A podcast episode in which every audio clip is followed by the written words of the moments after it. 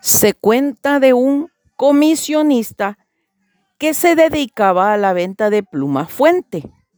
Se acercó a un pequeño comerciante y le rogó que le comprara sus plumas. El comerciante le dijo, no puedo comprarle por ahora, pues tengo plumas.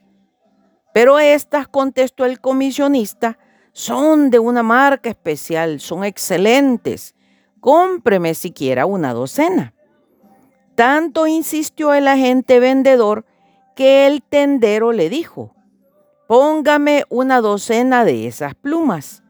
Cuando el vendedor comenzó a escribir la factura, el comerciante, que era un hombre listo y observador, notó que la factura la escribía con una marca de pluma distinta a la que le ofrecía en venta.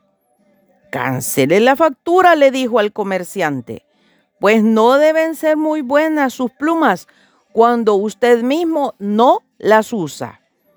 Y esta anécdota nos señala que así también hay muchas religiones.